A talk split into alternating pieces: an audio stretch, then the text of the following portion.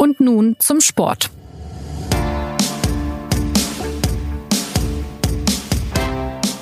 In München hat es derzeit drei Grad Celsius Außentemperatur. Die ersten Weihnachtsbäume schießen aus dem Boden und am Wochenende hört man im öffentlich-rechtlichen Fernsehen die Ortsnamen Kusamo, Wisla, Sölden und Lake Louise.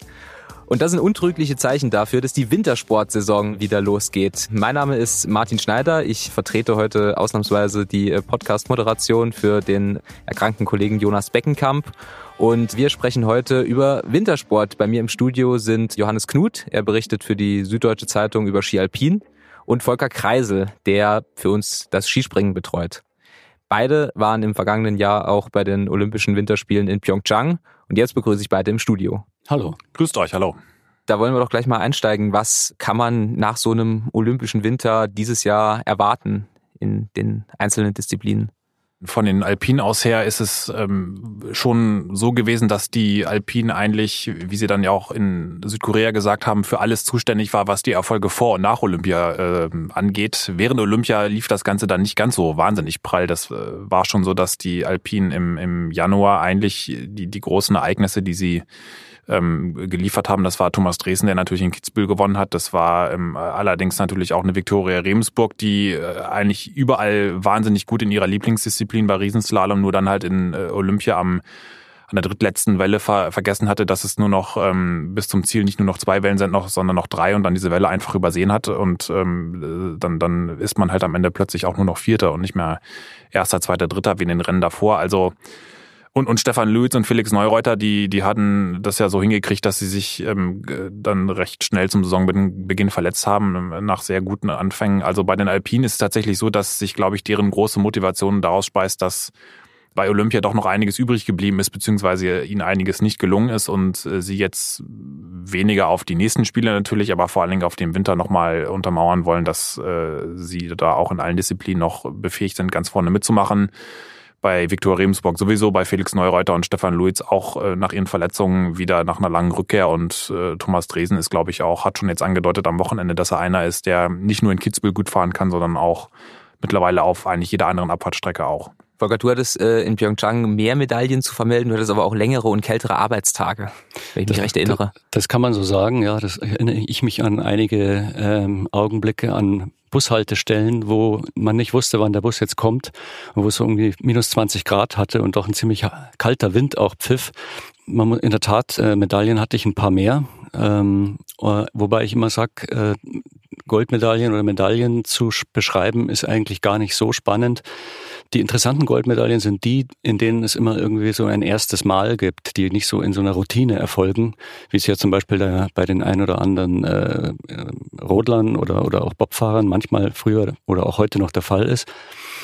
Ähm, und äh, ja, eine von den äh, Medaillen war natürlich die vom Andreas Wellinger gleich am ersten Samstag. Das ist dann auch so ein Ereignis, was einem dann so ein bisschen in Erinnerung haften bleibt die ja auch verbunden war mit einem krassen Wettkampf, der aufgrund der Wetterverhältnisse, der Windverhältnisse, der exponierten Lage der Schanze und äh, vor allem auch der Kälte und dann natürlich das Finale mit der Goldmedaille von dem Wellinger. Das war dann sowas, da, ähm, da ist was aufgegangen, was einer irgendwie über Jahre hinweg, also in dem Fall der, der Bundestrainer Werner Schuster, vorbereitet und auch äh, trainiert hat. Und ähm, das ist dann schon was, wo man gerne drüber schreibt auch.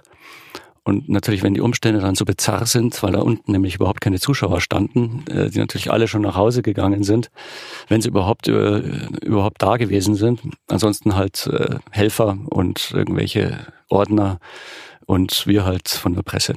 Wir wollen nach vorne schauen auf die aktuelle Saison und das Schöne am Wintersport ist ja, dass es so viele äh, spannende Figuren gibt und äh, beginnen wir vielleicht äh, beim Ski Alpin mit der äh, möglicherweise immer noch bekanntesten Figur oder einer der bekanntesten Figuren des deutschen Wintersports mit Felix Neureuter. Johannes, du hast ähm, vor kurzem ein Porträt über ihn geschrieben. Die Situation bei ihm ist ja so, dass er äh, letzten Winter einen Kreuzbandriss hatte, dann erst überlegt hat, ob er in Pyeongchang nicht auch irgendwie noch fahren kann, sich dann dagegen dagegen entschieden hat, dann den Sommer über wieder trainiert hat und sich jetzt vor dem Saisonstart wieder den Daumen gebrochen hat. Wie geht's ihm denn so? Ja, man könnte fast auf die Idee kommen, dass sein Körper ihm so sagen will, jetzt ist auch mal gut, äh, ich habe jetzt nicht mehr so richtig Lust äh, nach allem, was ihm jetzt äh, in, den, in der Vergangenheit passiert ist. Nein, also es ist schon so, man bei Felix Neureuter, das ist jetzt ja auch keine Neuigkeit, dass er einen Rücken oder auch einen Körper mit sich rumschleppt, der irgendwie doch, glaube ich, schon deutlich älter ist als der Mensch, der da drin steckt. Also er hat einfach jetzt ja auch schon fast 15 Jahre im Weltcup hinter sich. Das ist eine Belastung, die wir uns, glaube ich, nicht vorstellen können, weil dieses alpine Skifahren, das hat ja mit Skifahren eigentlich nichts zu tun. Das ist ja eigentlich die korrektere Beschreibung wäre, ähm, mit messerscharfen Kanten über Eispisten zu fahren. Und äh, das ist natürlich einerseits gut, weil dadurch sehr viel gleichmäßigere Verhältnisse sind als jetzt noch in den 70er Jahren, wenn man sich da mal Videos anschaut, wie Franz Klammer in Kitzbühel gewonnen hat. Das ist ja eher eine Buckelpiste, über die die damals gefahren sind. Jetzt ist es viel gleichmäßiger, nur gibt es natürlich auch kaum noch Möglichkeiten für den Körper, ähm, da irgendwelche Schläge abzufedern. Das geht alles mehr oder weniger direkt in den Rücken, in die Bänder, in die Sehnen. Und ähm, wenn man jetzt äh, so lange wie Felix Neureuter dabei ist, dann, dann hat da einfach der Körper auch, ist da irgendwann im Zustand, in dem eigentlich an, an Sport oder zumindest Hochleistungssport in, in manchen Momenten nicht mehr zu denken ist. Aber er will ja weitermachen. Also er wird, ja, ja, und er wird auch weitermachen. Und das ähm, war natürlich, eigentlich war Südkorea immer so ein, also als Endziel gedacht, Olympia, nachdem er ja 2014 es geschafft hat, sich kurz vor der Abreise auch sicherlich in vielleicht der Form seines Lebens äh, bei der Anreise noch äh, den, den Wagen in die Leit, äh, Leitplanke zu setzen auf der Autobahn. Und das war so ein bisschen das letzte große Ziel noch am äh, Horizont. Und vielleicht, wenn es geklappt hätte, dann würde ich jetzt mal die These aufstellen, wäre es möglich gewesen, dass er danach aufgehört hätte. Und ähm, er hat jetzt natürlich, weil er auch gesehen hat in der Saison vor dem Kreuzbandriss, dass er in der Form war, dass er wirklich auch seinen jungen Teamkollegen und wahrscheinlich auch den Konkurrenten um die Ohren gefahren äh, wäre. Ähm, wollte erst einmal probieren. Ähm, es ist natürlich nur so, dass das Level im Skisport mittlerweile so hoch ist, auch international, sich da wieder ranzuarbeiten, das, das dauert schon. Und Glaubst du, dass er das kann, weil er ist ja Slalomfahrer, jetzt hat er noch einen Kreuzbandriss mehr und das Knie ist beim Slalom jetzt ja auch nicht die unwichtigste Körperstelle und er fährt halt gegen, also wie ich es jetzt als, als Fußballer äh, oder als äh, Fußballreporter wahrnehme, gegen eine, eine, eine Maschine wie, wie Marcel Hirscher und gegen, einen, äh, gegen so einen sehr eleganten Fahrer wie, wie Christoffersen. Ist das realistisch, dass er da rankommt oder, oder zumindest in guten Momenten mithalten kann? Also es ist auf jeden Fall drin. Wenn, wenn Felix Neureuter in den letzten Jahren angetreten ist, das ähm, hat man eigentlich in jedem Rennen gesehen, dann, dann war er immer sofort unter den Top 5, Top 10, oft auch sogar gleich wieder in den, auf dem Podium. Ähm, er hat nie jetzt irgendwie die großen Trainingsumfänge, kann er gar nicht fahren, auch mehr, wie jetzt zum Beispiel das in Fritz Dopfer lange gemacht hat. Es gab auch schon Trainingsfahrten, da ist er dann runtergefahren, ein paar Tage vorm Wettkampf und hat gesagt, na ja, ist doch super. Und dann haben die Trainer gesagt, ähm, wenn du meinst, dass es super ist, dann ist das schön, das sehen wir ein bisschen anders. Aber äh, er hat es dann halt doch immer noch dieses unfassbare Skitalent und ähm, äh, im Gegensatz zu seinen Konkurrenten auch dieses äh, Gefühl, dass man, glaube ich, auch nur beschreiben oder von außen sehr schwer nachvollziehen kann. Er weiß halt wirklich ganz genau, äh, wie er den Ski in welchem Winkel wie hart ins Eis pressen muss oder auch eben nicht, je nachdem, in welcher Position, in welcher Lage und in welcher Situation er im Rennen ist. Das ist so ein intuitives Gefühl, das, das hat man oder hat man nicht. Wenn man Marcel Hirscher heißt, dann macht man das halt mit Kraft und äh, wenn man Christoffersen heißt, dann macht man das über eine Technik und er macht halt wirklich auch eher mit diesem Gefühl und Dafür ist er nach wie vor eigentlich in, in, in, der absoluten Verfassung. Das Einzige, was tatsächlich so ein bisschen ein ähm, Fragezeichen ist, ist, dass er noch nie einen Kreuzbandriss davor hatte. Und das Knie natürlich, äh, er ist schon auch immer teilweise dann Winkel gefahren, die er jetzt vielleicht nicht mehr ganz so fahren kann, zumindest im Riesenslalom nicht, weil man da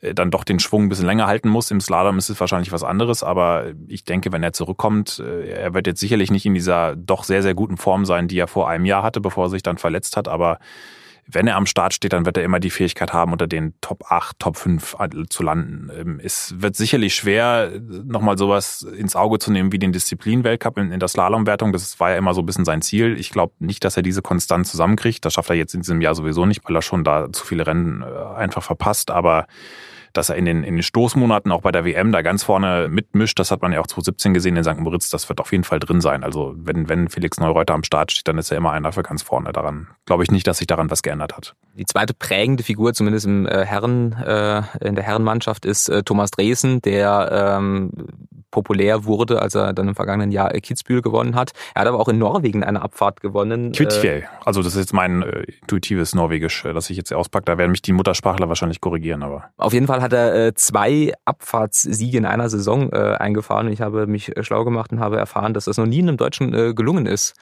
Und ähm, bei Olympia spielte er dann nicht die äh, große Rolle, aber was bei ihm auffällt, ist eben, dass er äh, plötzlich sehr konstant ist. Also er ist jetzt 25 Jahre, glaube ich. Und kann man 25 geworden, ja. Genau, kann, kann man sagen, dass er es jetzt, äh, dass er jetzt äh, diesen Winter auf jeden Fall in der, in der Schlagdistanz zur Weltspitze ist und dass äh, weitere Siege zumindest nicht ausgeschlossen sind? Also ist auf jeden Fall, ist er eigentlich schon da. Und ähm, wenn ich jetzt nochmal an Olympia zurückdenke, Volker hatte das ja angesprochen, wie so ein Olympiasieg ähm, oder auch so ein Wettkampf so, so richtig so eine Karriere beeinflussen kann oder verändern kann. Und bei, bei Dresden war das, glaube ich, ein Kitzbühel der Fall. Das ist einfach für die Abfahrer das größte Rennen abseits von Olympia und Kitzbühel ist ja auch deswegen so schwer, weil es eben so extrem ist in seiner Ganzheit und eben auch sehr viele Fahrer schon es nicht geschafft haben, beziehungsweise man ganz genau weiß, wenn ich hier ganz vorne bin, dann, dann kann das meine Karriere wirklich auch auf ein neues Niveau heben. Genauso wie es meine Karriere ähm, für alle Zeiten zertrümmern kann, wenn ich einmal falsch abbiege oder an der Hausbergkante nicht aufpasse und dann ins Fangnetz fliege. Er war natürlich davor auch in Wengen schon in einer super Form, ist da Fünfter geworden.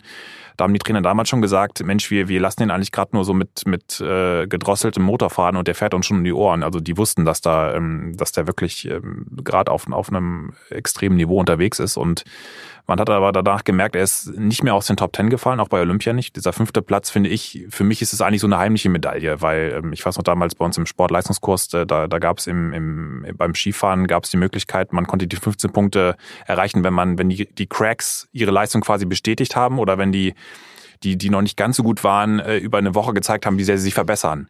Und wenn ich jetzt mal dran denke, wo die Abfahrer vor vier Jahren standen oder vier Jahre zuvor, in dem es wirklich keinen gab, der sich für Olympia qualifiziert hat und, und Thomas Dresen ähm, auch lange einer war, der oft gestürzt ist und, und ähm, Schwierigkeiten hatte, seine, sein gutes Können so ein bisschen zu, zu drosseln, in Bahn zu lenken, dann, dann war das für mich eigentlich so eine heimliche Medaille. Nur dass es bei Olympia halt nur einmal 15 Punkte gibt und äh, danach nur noch 13 äh, und, und 14. Aber ich glaube schon, dass ähm, ab dem man sieht, so richtig seit Kitzbühel ist er einfach auch in, mit einem anderen Selbstbewusstsein unterwegs. Das, das war so ein bisschen wie wenn eine Weiche, äh, die, die an einem Ort ihn so ein bisschen auf ein anderes Gleis gelenkt hat und zum Beispiel Andreas Sander, sein Teamkollegen, der auch sehr gut war in Kitzbühel, nur ganz kurz vor dem Ende noch einen Fehler gebaut hat, der ihn äh, eigentlich ein, ja fast den Sieg oder zumindest das Podest gekostet hat der ist zwar auch immer noch gut, aber äh, der, der rennt immer noch so ein bisschen ähm, so diese letzten Meter zur Weltspitze, da ist das immer noch so eine Mauer, die er einmal durchbrechen muss. Und das hat Dresden schon hinter sich und deswegen glaube ich, dass er auch diese Saison, und das hat man ja auch in Lake Lewis gesehen, der ist jetzt einfach da vorne drin und die anderen müssen diese Mauer noch erst einrennen. Und ähm, das, das äh,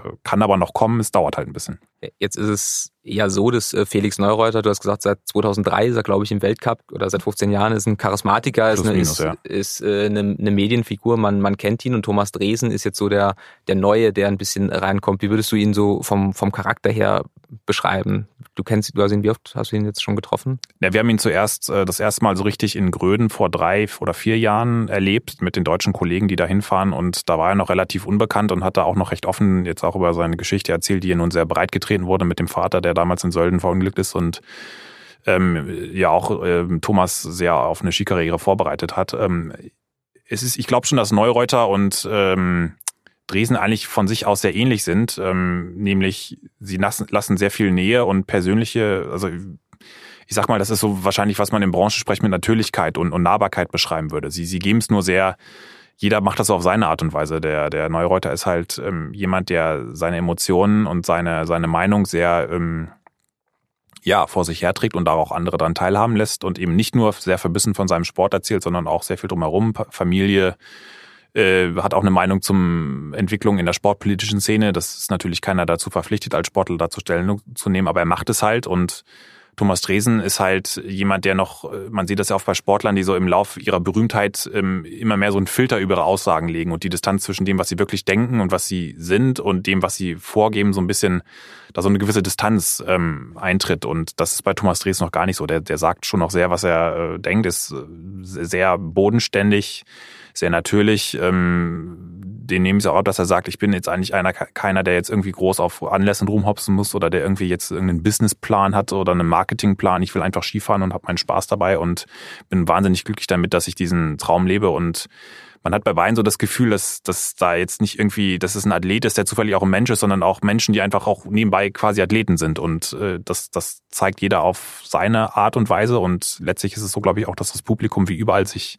natürlich auch für Athleten, aber vor allen Dingen für Menschen interessiert. Und deswegen haben beide auch diesen, üben diesen Anzug aus und äh, deswegen glaube ich auch, dass, dass Thomas Dresden schon auch einer sein kann, der diese Lücke in Anführungszeichen, die Neureuter so als Gesicht, Aushängeschild dieser Sportart gelebt hat, durchaus auf seine Art und Weise ausfüllen kann. Dann müssen wir noch, äh, wenn wir schon über Aushängeschilder äh, sprechen, äh, unbedingt noch über eine dritte Figur im deutschen Alpin, in der deutschen Alpinmannschaft reden, nämlich über Viktoria Rebensburg, die im vergangenen Winter so je nach Definition fast die erfolgreichste war. Sie hatte die kleine Kristallkugel gewonnen im Riesenslalom, sie ist Dritte im Gesamtweltcup geworden. Ähm, was glaubst du, wie, wo steht Viktoria Rebensburg in ihrer Entwicklung? Sie hat in Vancouver eine olympische Goldmedaille gewonnen, da wurde sie bekannt und jetzt eben im vergangenen Winter die, die Leistungen bestätigt. Was, wie würdest du sie einschätzen? Ja, also sie ist natürlich, ähm, hat in den letzten Jahren es nicht immer so ganz einfach gehabt, äh, beziehungsweise auch schon, ähm, ist ja auch so einer gewesen, die diesen Olympiasieg geholt hat, bevor sie überhaupt die erste Weltcuprennen gewonnen hat und ist eigentlich an einem Punkt in ihrem Sport, wo sie jetzt äh, eigentlich mit 29 schon auch viel erlebt hat und auch vielleicht gar nicht mehr so lange fahren wird. Und, und sie sagt ja auch, sie hält, lässt sich das so ein bisschen offen. Aber sie ist eigentlich von ihrer Erfahrungswerten her, dass sie nicht nur im Riesenslalom gut ist, sondern auch in den anderen Disziplinen, ist sie jetzt eigentlich in einem Alter, sie, sie kennt den ganzen Betrieb, sie kann das einschätzen, wenn die Trainer vor dem Saisonstart alle nervös werden und äh, das ganze Team nervös ist, weil sie natürlich auch im DSV eigentlich nur Remsburg haben, die wirklich da vorne mitmischen kann derzeit aus verschiedensten Gründen und ähm, hat jetzt schon einige Weltmeisterschaften erlebt, hat äh, genauso diese Medaillen und schönen Momente erlebt wie die Niederschläge in, in St. Moritz, äh, wo sie Vierte geworden ist, jetzt in Pyeongchang, wo sie eigentlich als große Favoritin auch ähm, wegen eines blöden Fahrfehlers äh, letztlich vom Podest gefallen ist und guckt, guckt darauf mit einem sehr routinierten, souveränen Auge, ist aber eigentlich von Erfahrung her im besten Alter. Also jetzt ist eigentlich der Punkt, wo man so als Skirennfahrerin auch nochmal richtig, ähm, ja, die, diese Erfahrungswerte umsetzen kann und eigentlich, ich sag jetzt mal, Erntezeit auch ist, wenn man äh, mit dieser Erfahrung dann auch auf diesen Weltcup-Abfahrten, Speed-Abfahrten, aber auch im Riesenslalom unterwegs ist und ähm, wie lange sie das macht, muss man mal schauen. Aber sie ist einfach jemand, äh, der zu, mit Abstand die beste Skirennfahrerin äh, im, im deutschen Verband und auch sicherlich eine weltweit. Und leidet sie äh, vielleicht ein bisschen darunter, dass mit äh, Michaela Schifrin im Moment so eine Figur da äh, fährt, die die so dominant ist wie schon lang keine Skifahrerin mehr? Naja, gut, im Riesenslalom glaube ich nicht, weil da ist sie, ähm, ist sie ja schon noch, wenn, wenn, wenn sie fit ist, also Rebensburg, dann ist, kann sie eigentlich Schifrin an jedem Tag schlagen. Das ist im Slalom deutlich anders. Da ist, da ist, wenn Schifrin fit ist, an jedem Tag eigentlich unangreifbar. Und, und äh, ähm, das ist im Riesenslalom schon noch ein bisschen anders. Ich glaube, das tut ihr eher gut, diese Konkurrenz. Woran sie eher vielleicht ein bisschen mehr leidet, ist, dass sie intern im deutschen Team dieser Vergleich nicht ganz da ist. Das war auch in den Jahren davor, dass sie ähm, natürlich einerseits, sie war eher so, ähm, sie sollte eher so als Referenzpunkt dienen für die Jüngeren. Das war dann allerdings in einer, hat in einer sehr großen Trainingsgruppe auch nicht immer funktioniert, weil sie natürlich auch individuellere ähm, Lösungen brauchte und sie hat dann irgendwann gemerkt, sie muss eigentlich mehr den internationalen Vergleich suchen, auch schon im Training. Und den hat sie natürlich nicht wie ein Felix Neureuter und Stefan Luiz, die dann im Training das Level vorgeben können und dann sich auch mit der zweiten Garde messen oder auch ein Thomas Dresen mit Andreas Sander und, und Josef Ferstl. Das ist, ähm, das ist, glaube ich, eher so ein bisschen das Problem so als Fazit, was würdest du sagen, wie, wie steht der, der deutsche Alpinsport so da vor diesem, vor diesem Winter? Ja, im Grunde natürlich, ähm, sie sind eigentlich gar nicht so schlecht aufgestellt. Es ist, hängt natürlich dann doch letztlich immer viel von einzelnen äh, Personen ab. Sie haben jetzt in der Breite, sie haben nicht diese Abfahrtsmannschaft wie die Österreicher oder Norweger, sie haben nicht diese zweite, dritte Garde ähm, in der Technik wie die, wie manche, wie jetzt vielleicht die Franzosen, Italienerinnen oder auch die äh, Skandinavier, aber sie müssen halt mit den Talenten, die sie haben äh, oder den, den Fahrern äh, auskommen, aber das, das funktioniert auch gut. Das Problem ist so ein bisschen, wenn die ausfallen, dann, dann wird dahinter schon eine ganz schön große Lücke ähm, sichtbar und mittel- bis langfristig auch im Nachwuchs ist es schon schwierig, ähm, weil man da einfach merkt, dass auch ähm, da ganz deutlich immer weniger Talente den Weg in den Schnee finden. Jetzt nicht nur in Deutschland, auch in anderen Nationen, aber äh, durch viele Gründe, Klimawandel, Kosten des Skisports, das ist eher schon ein Punkt, der, glaube ich, mehr, ihnen mehr Sorgen macht. Aber mittelfristig ist, oder auch jetzt für diesen Winter, wenn alle gesund bleiben, das ist immer die große Frage im Skisport, ähm, sind die Aussichten nicht ganz so schlecht. Dann machen wir den, Achtung, Sprung zum äh, Skispringen. Sehr schön. Und äh, da mache ich jetzt einfach einen äh, moderationstechnischen äh, Trick. Ich äh, stelle die Frage, die ich Johannes jetzt ganz am Schluss ge äh, gestellt habe, nach dem Fazit, wie das äh, deutsche Alpine-Team so dasteht, stelle ich dir einfach mal am Anfang. Wie steht denn das deutsche Skispringen so da vor dieser Saison? Also man kann sagen, ähm, zumindest bei den Männern, ähm, bei den Frauen ist es äh, wahrscheinlich doch eher mehr noch äh, eine spannende Situation als bei den Männern. Bei den Männern ist es so, dass sie momentan extrem gut dastehen, würde ich sagen. Auch wenn jetzt noch kein, kein äh, Weltcupsieg in den ersten drei Springen rumgekommen ist.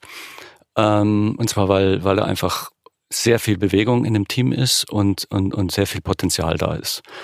Ähm, das ist das eine. Und das, man kann aber auch in, insgesamt so sagen, dass ähm, das ein, Welt, ein Skisprung Weltcup Winter werden wird, auf den man sich freuen kann, wenn man äh, Skispringen gerne mal anschaut, weil äh, auch international sehr viel Bewegung drin ist, äh, weil da so ein paar Ältere dabei sind, die sich dies nochmal wissen wollen.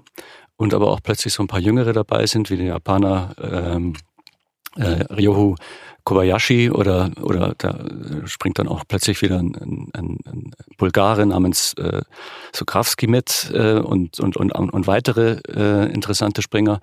Und es ist ein ziemlich bunt gemischtes Feld und die Deutschen, die sind da ziemlich gut dabei, muss man sagen. Die Ausgangslage ist ja so ein bisschen, äh, es gab einen Olympiasieg von Andreas Wellinger auf der Normalschanze. Mhm. Äh, es gab den äh, Richard Freitag, der den Gesamtweltcup auf Rang 2 abgeschlossen hat und der äh, bei der Vierschanzentournee äh, sich die ersten zwei Springen ein äh, fast schon episches Duell mit, mit Kamil Stoch geliefert hat und dann auf der, auf der Berg-Isel-Schanze gestürzt ist.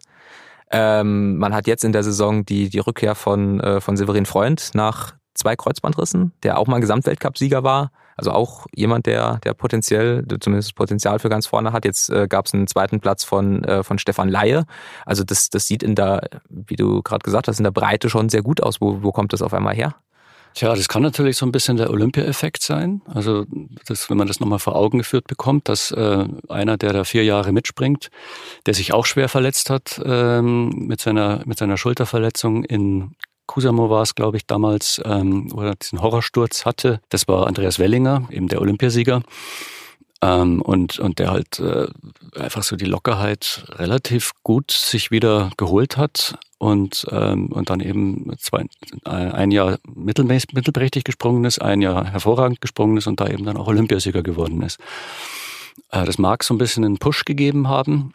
Und es liegt aber auch daran, dass ähm, da auch irgendwie so die Arbeit von dem äh, Sprungteam, von dem Trainerteam um, um den Bundestrainer Werner Schuster offenbar sehr gut aufgeht. Das ganze System, was er damals eingeführt hat, äh, als er angefangen hat, ähm, und zwar indem er gesagt hat, wir wollen einen durchgehenden Sprungstil einführen und wir wollen den auch in die, bis in die Juniorenklassen äh, und in der Nachwuchsarbeit äh, möglichst äh, synchron oder möglichst, äh, möglichst klar ähm, so trainieren und, und, und, und, und auch den, schon den kleinen Springern äh, beibringen.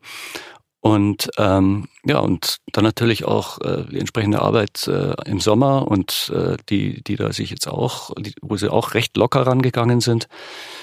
Und weil halt auch jeder Einzelne irgendwie plötzlich Ehrgeiz entwickelt. Und jetzt haben wir halt die Situation, dass da ähm, im Grunde genommen drei richtig äh, etablierte Springer sehr stark sind, bis auf einen, der so momentan noch so ein bisschen hinterherhängt, also sprich Richard Freitag, Andreas Wellinger und Markus Eisenbichler, der ein riesiges Potenzial hat, laut Experten, der allerdings immer noch äh, den einen oder anderen Fehler irgendwo nicht abstellen kann. Und dann sind hinten dran noch drei, drei Jüngere, beziehungsweise drei eigentlich gar nicht Jüngere, nämlich Stefan Leihe, ähm, dann Karl Geiger und der Pius Paschke, die ähm, Talent haben. David Siegel nicht zu vergessen, der ist ein relativ junger Springer noch, die äh, Talent haben oder die Talent über vier, fünf Jahre schon hatten, aber es einfach nie geschafft haben, über ihre, so wie der Bundestrainer gesagt hat, braven 18 Rang, äh, 20 Rangsprünge äh, hinaus mal so richtig was zu riskieren. Und das ist, geht bei äh, Karl Geiger und Stefan Leier jetzt offenbar gerade auf. Und dann hat man jetzt sechs äh, relativ äh, solide bis äh, gute Springer, die fast alle jetzt schon in den Top Ten äh, gesprungen sind und äh, Laie und und äh, Wellinger ja auch schon auf Platz zwei gelandet sind im Weltcup, obwohl wir erst drei Weltcups hatten. Und dann kommt halt hinterher äh, nebenbei noch einer wie Severin Freund dazu, der ja diese zwei Kreuzbandrisse hatte, wobei er den zweiten Kreuzbandriss relativ exakt äh, oder ziemlich genau in der Zeit äh, im selben Knie wiederbekommen hat, als er wieder ins Training eingestiegen ist. Also der war effektiv 18 Monate weg vom Fenster. Und der braucht natürlich noch ein bisschen Zeit, aber der ist jetzt auch wieder dabei. Und äh, der Schuster gibt dem relativ, äh, ist relativ zuversichtlich, dass der gegen Ende des Winters vielleicht schon zur Vierschanzentournee wieder dabei sein kann. Ich glaube, glaub, einen Punkt musst du äh, genauer erklären, wenn du sagst, dass der Bundestrainer einen einheitlichen Sprungstil eingeführt hat. Naja. Was, was bedeutet das? Weil normalerweise, wenn man sich einen Skisprungwettkampf anguckt, dann denkt man, der V-Stil hat sich ja eigentlich durchgesetzt. Springen die nicht alle im V-Stil runter? Schon wieder parallel. ja, doch, der V-Stil hat sich durchgesetzt seit den 80ern, das stimmt. Aber ähm, so genau kann man das jetzt hier vielleicht gar nicht erklären. Es ist einfach so, dass damals vieles in den Leistungszentren sehr individuell gehandhabt wurde und auch das Training sehr individuell gehandhabt wurde. Und ähm, im, im Grunde genommen, der Sprungstil, den der Werner Schuster eingeführt hat, war einfach das, was so die Leistungsdiagnostik und die modernen technischen äh, Erkenntnisse zwingend erfordert haben, sprich, dass man auf der Schanze das optimale Gleichgewicht findet zwischen einerseits Hochspringen und andererseits kein Tempo verlieren dabei wenn einer hoch springt, also Skispringen ist in dem Sinne eigentlich ein bisschen ein, ein falsches Wort, weil es, es heißt eigentlich äh, möglichst schnell Skispringen.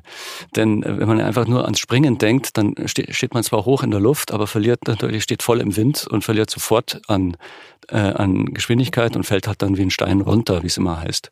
Das heißt, also der ganze Witz dabei ist der, dass ich sowohl springe als auch möglichst schnell in die Flugposition komme und damit möglichst wenig Luftwiderstand habe und möglichst hohes Tempo bis nach unten unten mithalten kann. Und das sind halt dann die Springer, die so wie so ein äh, Kormoran da über die, über die äh, relativ, äh, obwohl sie gar nicht so hoch stehen, über die Anlage gleiten und dann weit über, oder über die grüne Linie hinauskommen. Und das ist genau das, was eben äh, gesucht wird und was jetzt aktuell auch wieder besonders wichtig wird, weil diese Technik durch einen wie Kamels doch so perfektioniert wurde, dass die anderen bleibt nichts anderes übrig, als da sich dem mehr oder weniger anzupassen wenn du den Namen äh, Kamils doch äh, äh, in den Mund nimmst, der hat äh, im vergangenen Jahr die Vierschanzentournee gewonnen. Er hat nicht nur die Vierschanzentournee gewonnen, sondern er hat alle vier Springen der Vierschanzentournee gewonnen.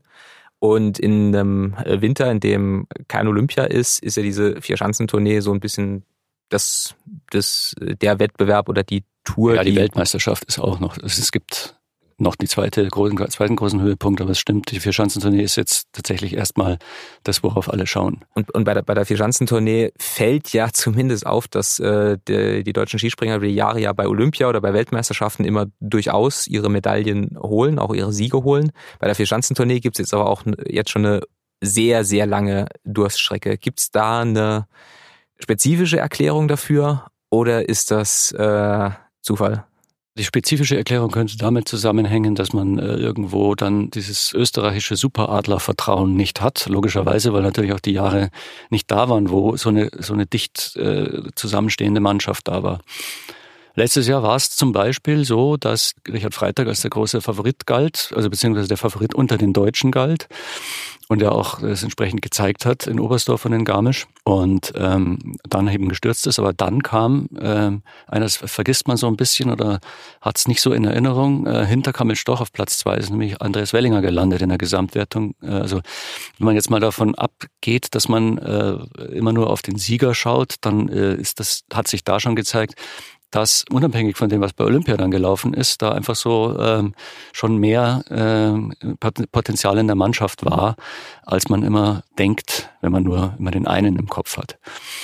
Skispringen ist tatsächlich, das ist zwar ein bisschen unbefriedigend immer für den Hörer oder für den, für den Konsumenten, wenn man das sagt, aber das ist mehr noch als an anderen Sportarten eine Wundertüte. Also da, da kann echt alles passieren und ähm, dann hat man wieder Favoriten, die äh, super durch den Sommer gekommen sind und ähm, so wie Evgeny Klimov zum Beispiel, der ja auch tatsächlich dann den Weltcup gewonnen hat jetzt gleich, der Russe, den muss, darf man auch nicht vergessen in der Aufzählung der möglichen Favoriten. Und der jetzt aber in Finnland plötzlich äh, wieder ganz hinten gelandet ist. Also ähm, da hängt so viel äh, von mit Psychologie zusammen, dass man da ähm, einfach wirklich keine seriösen Prognosen abgeben kann, zumindest nicht jetzt im November, Dezember ehe nicht wirklich mal sich so eine Tendenz abzeichnet. Jetzt, jetzt hast du meine nächste Frage äh, fast schon mit beantwortet. Da wollte ich nämlich noch drauf eingehen, nämlich wenn man, was mir auffällt, auch so ein bisschen als äh, jemand, der nicht so äh, so wahnsinnig tief drin ist im, im Wintersport, beziehungsweise der es halt sehr von außen beobachtet, ist gerade beim Skispringen, dass man jetzt, glaube ich, die letzten die letzten vier Jahre hatte man vier verschiedene Gesamtweltcup-Sieger. Und Gesamtweltcup ist ja schon die Kulmulation aller Springen über die Saison. Und früher, ähm, zu Zeiten von, von Martin Schmidt oder Sven Hannawald, da gab es dann auch mal drei Saisons, wo einfach äh, Adam Malisch gewonnen hat. Mhm. Ist das härter geworden im Skispringen? Also ist die, äh, äh, Berti Vogts würde sagen, ist die Breite in der Spitze breiter geworden? Ich glaube, Breite in der Spitze dichter geworden, dichter, ja. habe ich gesagt. Ja, aber, Anfängerfehler, es tut mir leid. Also das ist, äh, die, die Breite in der Spitze ist im Skispringen richtig dicht geworden, muss man sagen. Ja. Ähm, also da, da, da, da ist zumindest momentan relativ viel abzusehen. Aber es hat sich in der letzten Zeit immer nach, äh, sagen wir mal, drei, vier Wochen Skispringen eine Tendenz abgezeichnet, wo man sagen kann, ja, okay, der könnte in Frage kommen und der und der und der und danach eher keiner mehr. Also es entwickelt sich normalerweise im Laufe einer Saison dann schon immer sowas wie ein Anwärterkreis und äh, allerdings in der Tat nicht mehr sowas wie, ich finde das Wort immer ziemlich schrecklich, wie ein Dominator, also wie ein wie einer, der halt wirklich, ähm, wo man sagen kann, der der wird's und der der ist jetzt auch für die nächsten drei vier Jahre der ein der ein und der der, einzige, der irgendwie zu schlagen ist. Das ist tatsächlich vorbei. Wobei man muss natürlich auch dazu sagen, ähm, so dominierend waren auch die äh, die einzelnen Weltcup-Gesamtsieger jetzt in der letzten Zeit nicht. Der Kamels doch äh, schon, aber zum Beispiel, ich erinnere mich dran, Severin Freund hat äh, seinen Gesamtweltcup-Sieg am Schluss ziemlich knapp gewonnen. Da war eigentlich der Peter Preotz vorne und ist dann von seinem eigenen Mannschaftskollegen ähm, abgefangen worden, der sich vor ihn gesetzt hat und dann sozusagen die entscheidenden Punkte ihm weggenommen hat, sodass Severin Freund mit ein paar Punkten noch gewinnen konnte. Und da sieht man wieder, im Skispringen kann man halt einfach nicht bremsen in der Luft. Wenn der mal wenn der mal äh, da oben losgeflogen ist, dann kann der halt einfach nicht sagen, oh hoppla, jetzt muss ich aber langsam runterkommen. Der ist dann tatsächlich Rekord, glaube ich, so gesprungen. Finde ich gut, ganz gut den Wettbetrug und Manipulation. Also ja, das ist, das ist absolut sauberer Sport, Skispringen.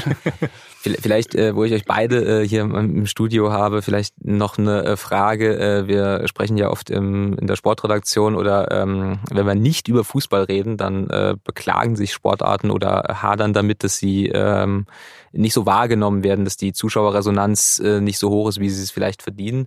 Und das ist im Wintersport ja anders. Also äh, man kann das tatsächlich so sagen, der deutsche oder vor allem der deutsche Fernsehzuschauer begeistert sich anhaltend für Wintersport. Das ist über Jahre haben ARD und ZDF da äh, sehr gute Quoten über äh, auch alle Sportarten, also Skispringen, äh, Skialpin, Biathlon auch noch. Ähm, wie erklärt ihr euch das? Na, ich glaube, das ist schon auch ein großes Marketingkonzept gewisserweise, was ARD und ZDF da mit diesen Wintersportstrecken geschafft haben, was ja auch der Sommersport jetzt mit diesen European Championships versucht hat, was ja auch gut funktioniert hat schon, glaube ich, aus dem Grund, weil einfach äh, die, die, die, da jetzt nicht viel groß Brimborium drum, drum gemacht wird, wie zum Beispiel bei Olympia, wo es auch noch mit viel ähm, äh, Gigantismus, mit den Eröffnungen, mit dem Funktionärs, ganzen Funktionärstum, äh, da, da ist einfach äh, ganz komprimiert Sport zu sehen. Die, die Sportler stehen im Mittelpunkt und äh, ihre Leistungen stehen im Mittelpunkt. Das ist natürlich auch immer sehr die deutsche Brille, die da gezeigt wird, aber das ist einfach ähm, eine sehr, sehr direkte Vermittlung und äh, natürlich dann auch diese Sogwirkung, dass man sich das dann auch mal äh, dann auch dafür interessiert, was jetzt eigentlich die deutschen Langläufer machen oder die deutschen Shorttracker, was man jetzt einzeln für sich jetzt, glaube ich, sich nicht so interessiert. Und man sieht es ja auch an den Strecken dann, dass das Zuschauerinteresse vor Ort und das spezifische Zuschauerinteresse ist natürlich schon auch sehr unterschiedlich. Auch übrigens im Ski Alpin in, in Kanada, da stehen wirklich die Pressebetreuer, ein paar ähm, Animateure und das war es dann eigentlich auch schon. Also da sind die Fahrer fast unter sich. In, in Europa ist es völlig anders. Und auch der Skisport an sich, äh, auch der alpine Skisport, der ja so vielleicht so ein bisschen wie die Leichtathletik so eine der Kerndisziplinen Olympias im Winter ist, der, der insgesamt ist schon der Kuchen wird immer kleiner für alle, weil natürlich immer mehr jüngere Sportarten dazukommen, weil ähm, auch die, die, dieser Zulauf, die, dass das in den 70er, 80er Jahren oder auch 60er Jahren halt es drei Programme gab und da lief halt Abfahrtslauf und äh, das ist einfach der Markt, das ist unfassbar umkämpft. Wir merken es ja auch in der Sportredaktion, wenn man sich jetzt mal so einen Spätdienst anschaut, was da mittlerweile an Programmen, an Events, an fünf Basketballveranstaltungen, sieben Einzelwertungen beim Eisschnelllauf, 17 äh, Rodelwettbewerbe, noch hier noch ein Parallelrennen im Ski Alpin. Also es ist, es ist auch natürlich dann, diese Eventisierung wird immer mehr vorangetrieben, auch hin zum Unterhaltungsbetrieb und da ist dann natürlich auch insgesamt, hat man immer mehr, versuchen immer mehr Leute um Aufmerksamkeit zu schreien und wie es dann ist, wenn alle hier schreien, dann irgendwann schaltet man ab dann auch. Also mir fällt es dann auch schwer, dann so ein bisschen dann noch das, das Wichtige teilweise auch rauszufiltern. Und ähm, das ist einerseits eine große Chance und ein aber auch eine große Gefahr, die der Sport da auch, äh, ähm, auch gerade der Wintersport äh, beachten muss. Aber Ähm, ich, ich weiß jetzt auch nicht, wie das international ist. Ich glaube zum Beispiel, die Skiquoten sind jetzt gar nicht so prall. Der, der, Im deutschen Markt geht das noch, aber es ist äh, langfristig, muss man sich schon fragen, ob das. Also, ja. Ich glaube, im, im Biathlon ist das schon relativ, in den, in, zumindest in den, in den äh, etablierten Nationen ist es äh, eine relativ Nation, klare. Nummer. Ähm, und die bleibt auch auf hohem Niveau, denke ich mal. Skispringen ist relativ verbreitet. Da, das ist auch recht populär. Bei den anderen Wintersportarten ist es tatsächlich so, das weiß ich jetzt nicht, habe ich jetzt keine Zahlen, aber ich denke, äh, dass, äh, die fahren halt so mit. Ähm, ich denke, es gibt einfach also zwei Prinzipien des Erfolges. Das eine ist das äh, Prinzip Weltcup, was, was man jetzt in der ähm, äh, klaren und vor allem diese klare Strecke von November bis März mit der Zuspitzung zum Welt, ein paar Höhepunkten und einer Zuspitzung zum, zum, zum Weltcup-Finale. Das ist einfach was, äh, das wird durchgezogen und äh, da kann sich der Zuschauer dann eben auch mal irgendwann mal an die Namen erinnern und kann, kann dann irgendwie mit denen mitfiebern etc. Und äh, das hast du in Sommersportarten eben nicht so. Da hast du zum Beispiel so Veranstaltungen wie die Fecht-Weltmeisterschaft äh, äh und Europameisterschaft. Da bringen es die Verbände fertig, im Sommer, im Juli äh, äh, erst die Europameisterschaft zu veranstalten im Juni und dann vier Wochen später die Weltmeisterschaft. Und dann ist das ganze Jahr über wieder mehr oder weniger gar nichts. Du hast 57 wild durcheinander gewürfelte Leichtathletik-Meetings. Genau. Die, ja. Und dann hast du im Wintersport eben noch das Prinzip Couch. Nämlich da kannst du, da kannst du, äh, das, kann, das kannst du im Sommer nicht bringen, weil da gehen die Leute in, an Badesee und gut, vielleicht auf dem Handy kann man sich da auch das eine oder andere anschauen, aber da will man halt baden gehen wahrscheinlich. Und im, im Winter ist es halt so, da hockst du gerne vielleicht, äh, wenn du äh, sonst wie genug äh, Betätigung hattest die Woche, die Woche über, dann hockst du halt da auf der Couch und schaust dir das halt an. Und das ist wahrscheinlich einfach äh, klug gesehen worden und wird jetzt halt relativ konsequent umgesetzt. Ja, vielen Dank an euch beide und äh, in der kommenden Woche kommen wir dann zum äh, zweiten Teil unserer großen Wintersportvorschau. Dann äh, natürlich mit dem äh, in Deutschland populärsten Wintersport mit Biathlon. Bis dahin, eine schöne Woche. Tschüss. Servus.